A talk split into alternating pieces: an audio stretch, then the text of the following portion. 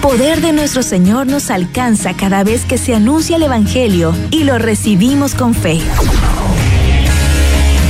Si creemos en las promesas del Señor, recibiremos la respuesta a nuestras oraciones. Recibiremos la respuesta a nuestras oraciones.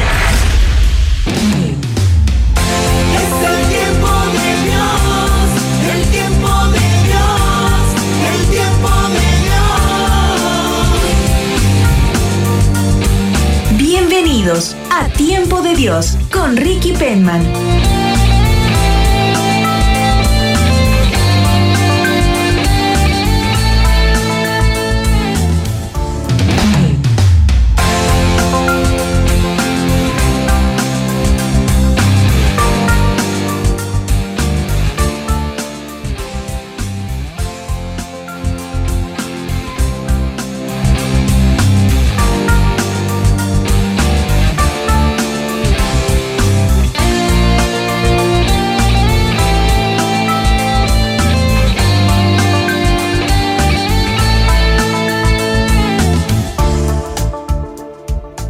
Bendiciones, queridos amigos y hermanos que en esta hora sintonizan Radio Betania.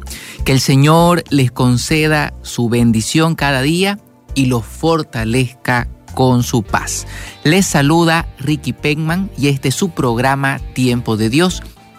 Hoy vamos a reflexionar un texto del Evangelio de Mateo en su capítulo 2, versículos 13 al 18. La huida a Egipto. Y el texto nos dice así. Después de marchar los magos, el ángel del Señor se le apareció en sueños a José y le dijo, levántate, toma al niño y a su madre y huye a Egipto. Quédate allí hasta que yo te avise, porque Herodes buscará al niño para matarlo. José se levantó aquella misma noche, tomó al niño y a su madre, y partió hacia Egipto, permaneciendo allí hasta la muerte de Herodes. Así se cumplió lo que había anunciado el Señor por boca del profeta. Llamé de Egipto a mi hijo. Herodes se enojó muchísimo cuando se dio cuenta de que los magos lo habían engañado. Y fijándose en la fecha que ellos le habían dicho, ordenó matar a todos los niños menores de dos años que había en Belén y sus alrededores. Así se cumplió lo que había anunciado el profeta Jeremías. En Ramá se oyeron gritos, grandes sollozos y lamentos. Es Raquel, que llora a sus hijos. Estos ya no están y no quiere que la consuele. Este texto es el que se lee cada año en la Santa Misa el 28 de diciembre para la fiesta de los santos inocentes. Y creo que hay, un, hay una persona, una figura muy, pero muy importante en este relato y es José. Y creo que en torno a esta figura podemos reflexionar sobre la voluntad de Dios y la obediencia a este camino que el Señor propone. Primero recuerde que el ángel se le aparece a José en sueños y le hace una petición muy desafiante, huir a Egipto. Y a mí me llama muchísimo la atención que José no demora a esta petición, sino que cuenta el texto que esa misma noche toma al niño, a su madre y se va a Egipto. Qué distinta es la reacción de José a la que muchas veces experimentamos nosotros frente a una invitación que el Señor nos hace. El plan de Dios, su voluntad, la mayoría de las veces no coincide con los planes que tenemos nosotros. Bien dice la Sagrada Escritura en el libro del profeta, así como dista el cielo de la tierra, Así de distintos son mis planes de sus planes. Así dice el Señor. Entonces, cuando José se encuentra frente a este desafío de huir a Egipto, él no comienza a preguntarle al ángel, pero en Egipto, ¿dónde voy a vivir? ¿Dónde voy a trabajar? No hablo el idioma. ¿Cómo me voy a ir? José no reacciona con interrogantes, con preguntas a la solicitud que le hace Dios a través del ángel, sino que responde con disponibilidad e inmediatamente se pone en acción. ¿Cuántas veces nosotros dilatamos, retrasamos las bendiciones del Señor por desobediencia? Porque lo que Dios nos está pidiendo probablemente no coincida con lo que nosotros estamos esperando. Pero con seguridad, lo que Dios nos está planteando es lo que necesitamos. Entonces, constantemente existe una distancia entre lo que nosotros le pedimos a Dios y lo que en verdad necesitamos. Muchas veces Dios coloca en nuestro camino o permite en nuestra vida ciertas circunstancias que estaban totalmente fuera de nuestros planes, que no las esperábamos ni tampoco las hemos pedido, pero Dios las permite porque las necesitamos para progresar en su camino. Y así como José estaba delante de un escenario desconocido, con seguridad, con mucha incertidumbre, no sabía dónde iba a vivir, si iba a tener trabajo, no hablaba el idioma, pero él se lanza frente a la iniciativa de Dios y confía. Porque lo importante en este camino de la vida no es tener el mapa dibujado hasta el último día que el Señor nos permita vivir en esta tierra. Porque como nos gusta tener todo bajo control, que todo esté escrito, que todo sea seguro, que todo esté perfectamente dentro de lo que nosotros esperamos. Y la vida no es así. Lo importante no es tener el panorama completo de todo lo que va a suceder sino tener la claridad de que ese camino que estamos emprendiendo lo realizamos con el Señor. Entonces, aquí lo importante no es el camino, es con quién lo estamos viviendo. Porque si lo vivimos con el Señor, tomados de la mano de Él, con seguridad que estaremos bien. Porque a mí no me da confianza, ni consuela mi corazón si tendré trabajo o no, si tendré salud o no, si tendré pareja o no. Lo que me da seguridad es que siempre estaré con el Señor, porque Él nunca suelta nuestra mano. Así que por favor, usted no suelte la mano de Dios, porque la única manera en que sintamos que Dios se ha separado de nosotros es que cada uno de nosotros tomemos decisiones que nos separen de Él. Entonces, lo importante en la vida no es el camino que debamos recorrer, sino con quién lo recorremos porque muchas veces ese camino que el Señor nos invita a transitar no tiene muchas señales, no tiene demasiadas pautas, no tiene eh, seguridades, porque el Señor nos invita a confiar en Él. Para mí queda muy claro José, un hombre de muchísima fe, porque a mayor fe, menos preguntas. Por eso José no hace ninguna pregunta, porque él sabía que si Dios le estaba mandando a realizar algo, seguro Dios iba a cuidar de él. Seguro Dios lo iba a proteger, seguro Dios iba a suplir a todas sus necesidades. Y creo que frente a este desafío que en su momento tuvo San José, también estamos muchos de nosotros hoy. Hay personas que viven el desafío de haberse quedado sin trabajo, otras el desafío de ver partir a un ser querido producto de enfermedades u otros males. Algunos otros tienen el desafío de ver partir a su pareja, de ver cómo un matrimonio de años lamentablemente se fractura y tienen por delante un camino lleno de incertidumbre. El que no tiene trabajo dice, ¿y con qué voy a cubrir mis compromisos? El que ha visto marchar a su pareja dirá, ¿y ahora qué haré solo? o el que lamentablemente hoy vive luto por la partida de un ser querido, dice, ¿y ahora qué hago? Entonces, frente a esa incertidumbre que genera en nuestro corazón lo desconocido, hay un antídoto, una medicina, la fe en Dios. Si yo tengo la plena confianza que el Señor camina conmigo y decido tomar su mano y confiar plenamente en Él, sé que nada me va a faltar. Por eso yo, hoy es un buen día para levantarse, como le dijo el ángel en sueños a José, levántate, toma al niño y a su madre y huye a Egipto. Hoy también el Señor nos dice, levántate, sacúdase el polvo, séquese las lágrimas y póngase en camino. Porque aunque hoy haya perdido algo, usted no ha perdido lo más importante, la fe en Dios. Y mientras tenga fe en Dios, logrará salir adelante. A pesar del dolor, a pesar de la incertidumbre, a pesar de las dificultades. Yo no puedo dejar de pensar al leer este texto en tantas personas que han tenido que emigrar a otros países buscando días mejores. Personas que se han ido sin saber el idioma, sin un trabajo seguro e incluso sin documentos de permanencia legal en el extranjero. Se han ido dejando todo buscando días mejores.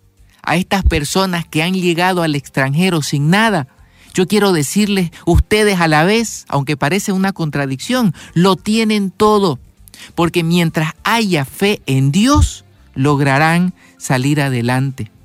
Y he tenido la oportunidad de conocer muchas personas en distintos países que han migrado sin nada y solo con la ayuda de Dios han logrado salir adelante. Personas sin documentos, personas sin recursos, sin conocer el idioma, que se fueron con una fe muy grande en el Señor. Y los migrantes, especialmente esto lo, he podido ver en, en Estados Unidos, los migrantes, la gente más sencilla, por Dios santo, qué fe tan grande que tienen. Qué fe tan grande, ¿saben por qué? Porque no tienen más que a Dios. Y cuando usted no tiene más recursos que Dios, usted pone todo, todo lo que tiene en el Señor. Todas las fichas las apuesta a Dios. Y Dios no falla. Por eso es que yo me hago una pregunta cada día frente a los desafíos que me toca vivir, ¿en quién pongo mi fe? Porque a veces los desafíos es quedarse sin un centavo. A veces el desafío es quedarse sin la persona que ha sido tu compañero o tu compañera. A veces el desafío es no tener un trabajo. A veces el desafío es entrar a un momento donde la incertidumbre toca la puerta de tu corazón y amenaza con quitarte todo. A veces el desafío es ese, sin necesidad de moverse de su propia tierra, tenemos que encarar situaciones muy, pero muy complicadas. Pero no hay nada tan complicado si Dios está de nuestra parte. Hoy quiero hablarle a personas que están enfrentando el desafío de la enfermedad. Algunas tienen el virus o tienen personas amadas luchando contra el virus, otros han sido diagnosticados con enfermedades que aparentemente no tienen cura o que tienen que encarar un tratamiento médico muy costoso y muy complicado. A estas personas yo las invito. Recuerden que Dios está de su parte. Recuerden que aunque hoy no tengan todas las respuestas a las preguntas que están haciendo, ustedes tienen lo más importante, la fe en Dios y Dios está con ustedes. Y si ustedes confían en Dios, verán cómo Él obra con poder y cambia milagrosamente las circunstancias. Yo creo que frente a todo ese escenario de muerte que nos relata la Sagrada Escritura, la masacre de los santos inocentes, impulsada por Herodes, que se sigue replicando hoy en día. Pero no quisiera profundizar más en eso porque no es el tema. Pero la muerte la oscuridad, el mal progresa, pero aceleradamente en el mundo. Pero ese mal no vencerá. ¿Sabe por qué? Porque aquí el relato nos muestra en el mismo capítulo 2, versículo 19, escuche con atención, ¿qué sucede luego de que José obedece, migra a Egipto con María Santísima y con nuestro Señor Jesucristo en brazos? Permanecen un tiempo ahí y luego el versículo 19 del Evangelio de Mateo en su capítulo 2 nos relata lo siguiente. Después de la muerte de Herodes, el ángel del Señor se apareció en sueños a José en Egipto y le dijo, levántate, toma contigo al niño y a su madre y regresa a la tierra de Israel, porque ya han muerto los que querían matar al niño. Mis queridos amigos, mis hermanos que sintonizan la radio en este momento. Ninguna tempestad, ninguna dificultad, ningún tiempo de dolor es eterno. Llega el momento en que el ángel del Señor, las palabras de Jesús hablan a tu corazón y te dicen levántate porque ya han muerto los que querían matar al niño, porque el tiempo de escasez ya terminó, porque el tiempo de enfermedad ya concluyó, porque el tiempo de incertidumbre ha llegado a su fin. El ángel del Señor un buen día se levanta, habla a tu corazón y te dice, hoy inicia un nuevo tiempo de bendición. Pero para llegar a ese nuevo tiempo de bendición hay que pasar por la tribulación del cambio, de lo nuevo, de la incertidumbre, de ingresar aquello que nos genera inseguridad, pero ingresar de la mano de Dios, porque vencido ese trance o esa prueba, lo que viene es una bendición muy grande, porque los que querían tu muerte, los que querían hacerte tropezar, los que están eh, tramando injusticia en tu contra, porque esa enfermedad que hoy te acecha llega a su fin. Que el Señor permita que tengamos la fuerza, la obediencia, la entereza, la capacidad de dar la talla a lo que nos toca vivir. Porque yo creo que a veces tomamos mucho tiempo orando, pidiéndole a Dios que Él haga lo que yo quiero. Pero no tomamos tiempo para orar y decirle al Señor, dame la gracia de hacer en esta circunstancia lo que vos querés. Señor, porque en las dificultades yo quiero dar la talla de lo que vos estás esperando que yo haga. Porque no quiero ser de esos que se acobardan, que bajan los brazos, que le falta valentía para la lucha. Quiero ser de esos que se levantan y que persisten hasta que la bendición de Dios se manifiesta. Porque el camino corto, el camino fácil es tirarse a la cama, taparse la cabeza con la frazada y decir que yo me quedo aquí encerrado y durmiendo hasta que todo termine. Ese es el camino corto. Pero hay momentos que son tan desafiantes que ni siquiera tenemos el espacio para darnos el lujo de deprimirnos. Porque si uno se deprime y se tira a la cama y ya no quiere seguir luchando, ¿quién va a traer el sustento para la casa? ¿Quién va a cubrir los compromisos? Porque cuando usted tiene personas que dependen de usted, usted no se puede dar el lujo de quedarse quieto.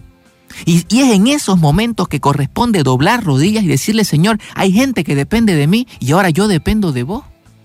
Yo preciso tu auxilio. Y ahí es una oración que yo le garantizo, Dios siempre responde. Porque hay personas que en este momento están escuchando la radio que tienen gente que depende de ustedes.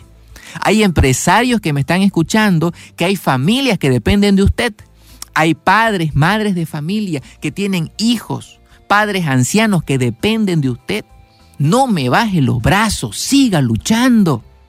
Que Dios está de su parte que aunque tenga que encarar situaciones muy complicadas, que siente que le exceden, no se acobarde, no se quede quieto, no se quede quieta, no dé espacio a la tristeza.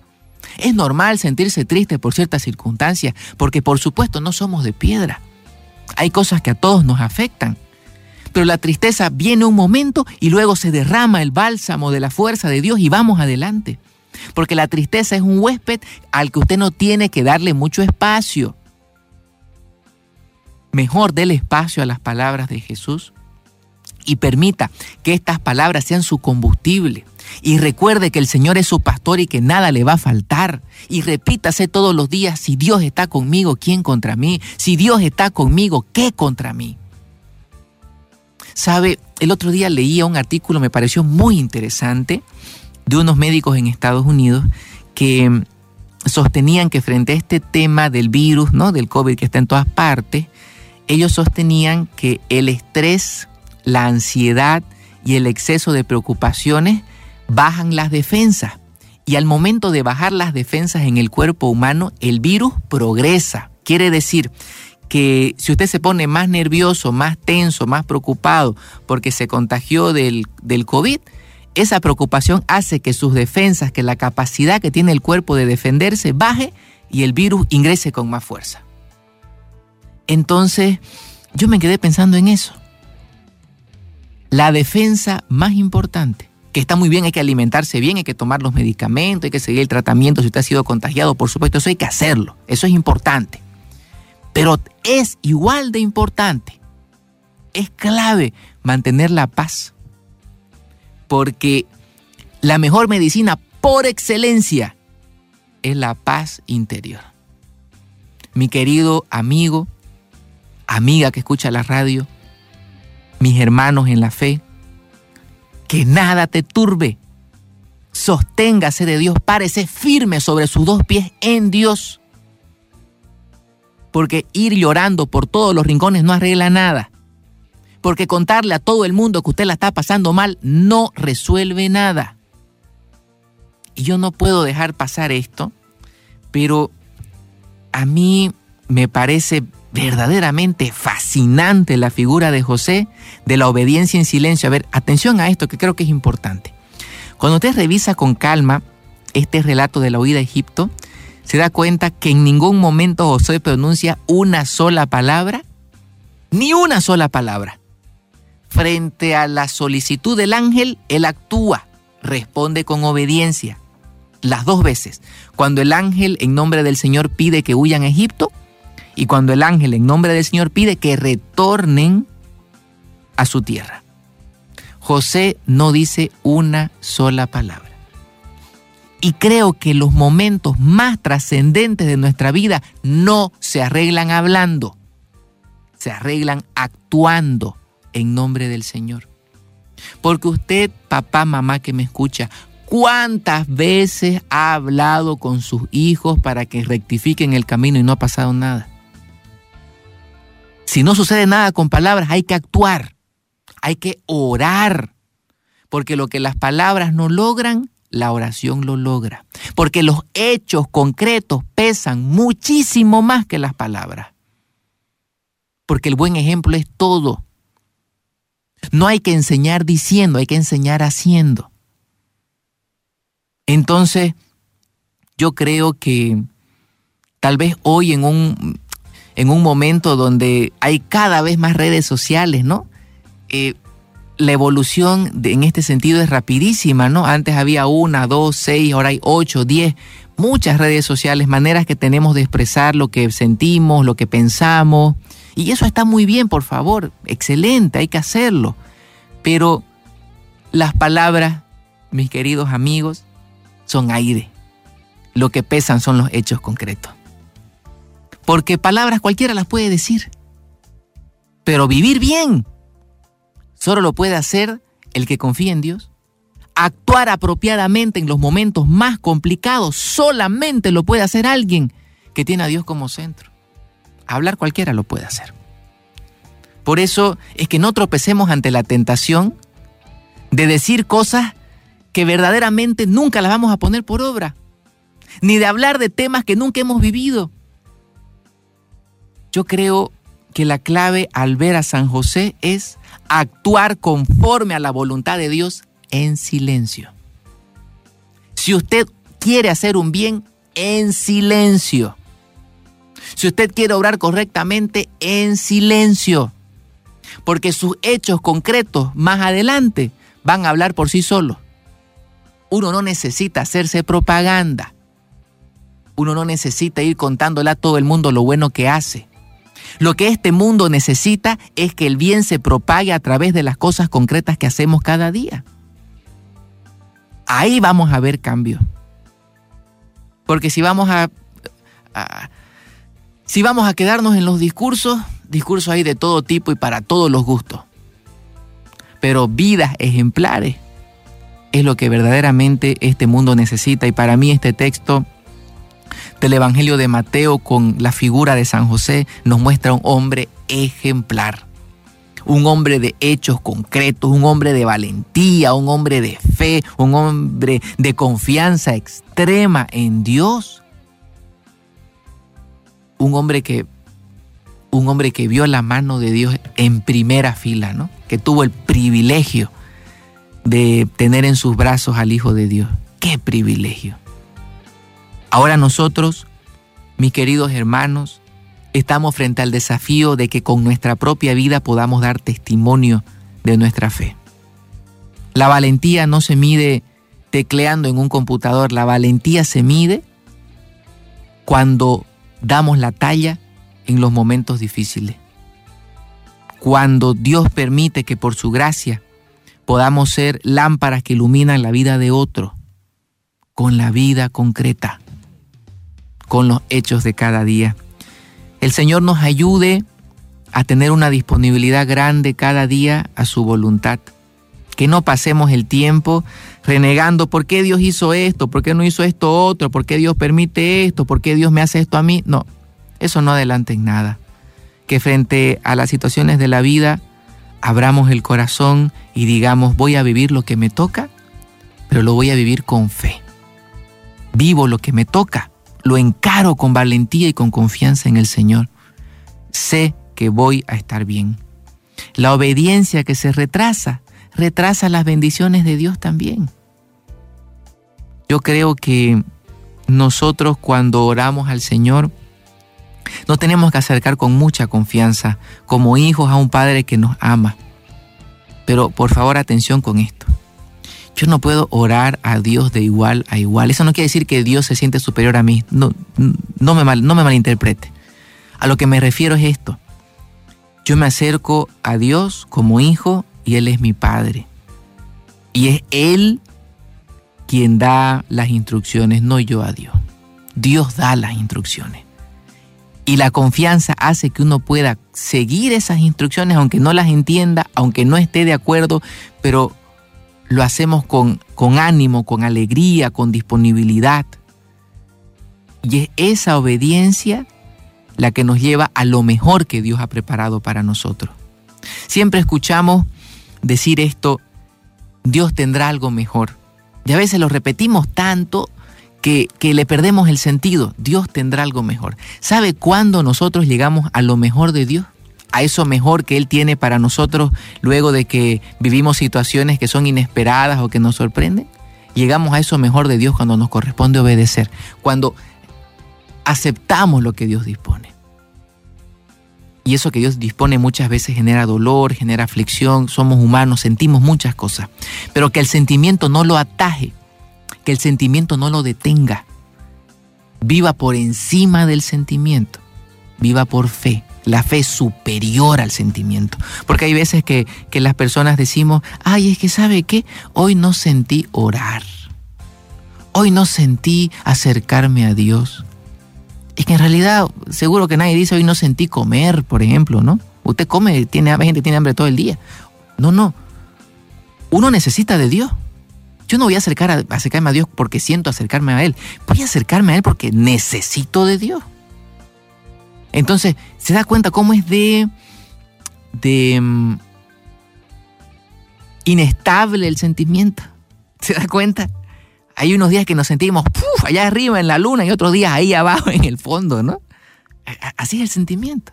En cambio, la fe nos da la templanza, el equilibrio de mantenernos firmes a pesar de todo. Porque usted no necesita cambiarse de Dios o de religión. Usted necesita cambiar de corazón, igual que yo. No vamos a cambiar nunca de Dios, no vamos a cambiar nunca de iglesia. Si algo en mi vida no está funcionando, le pregunto al Señor de corazón, ¿hay algo que no estoy haciendo bien? ¿Algo necesito mejorar? Porque muchas veces somos nosotros los que necesitamos cambiar, no Dios. Más bien Dios no cambia, siempre bueno, siempre generoso, siempre grande, misericordioso. Nosotros necesitamos cambiar. Y reconocer esto con humildad es grande. Tener realmente el valor, la humildad de que, por favor, no, no hacemos todo bien, ¿no? Hay veces que nos equivocamos con buena intención y otras veces con mala, ¿no? Pero, pero en todo en todo reconocer que el Señor es grande, que el Señor es bueno y que verdaderamente vamos a sentir una satisfacción muy grande cuando permitamos que Él haga en nosotros lo que Él disponga. Es difícil, es duro, pero es lo mejor. Estás escuchando. Es el tiempo de Dios, el tiempo de Dios. Tiempo de Dios con Ricky Penman.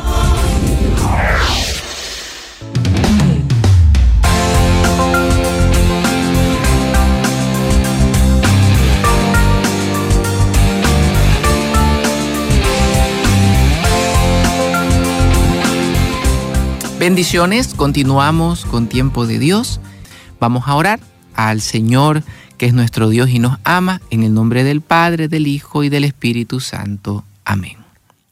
Amado Señor, Dios bueno y misericordioso, en el nombre de tu Hijo Jesús, ruego que tus bendiciones desciendan en este día sobre cada una de las personas que se han comunicado con nosotros.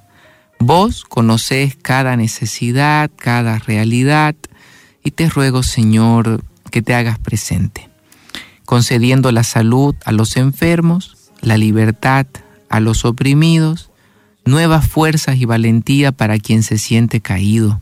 Señor, libra a tu pueblo del azote de la enfermedad y concédele una vida nueva, nuevas oportunidades. Ilumina lo profundo del alma de los que están eh, oscurecidos, Señor, por la tiniebla del pecado, y que tu gracia salve a tu pueblo que necesita de ti.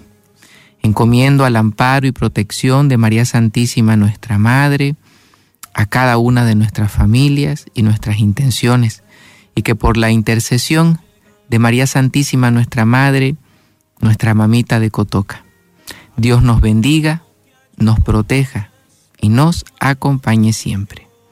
En el nombre del Padre, del Hijo y del Espíritu Santo. Amén, amén. Muy bien, les agradezco mucho la gentileza de haber sintonizado Radio Betania en esta hora. Conmigo será hasta el próximo viernes en vivo a las 9 de la mañana y la repetición el mismo viernes a las 9 de la noche. Un abrazo grande para todos ustedes y nos vemos pronto.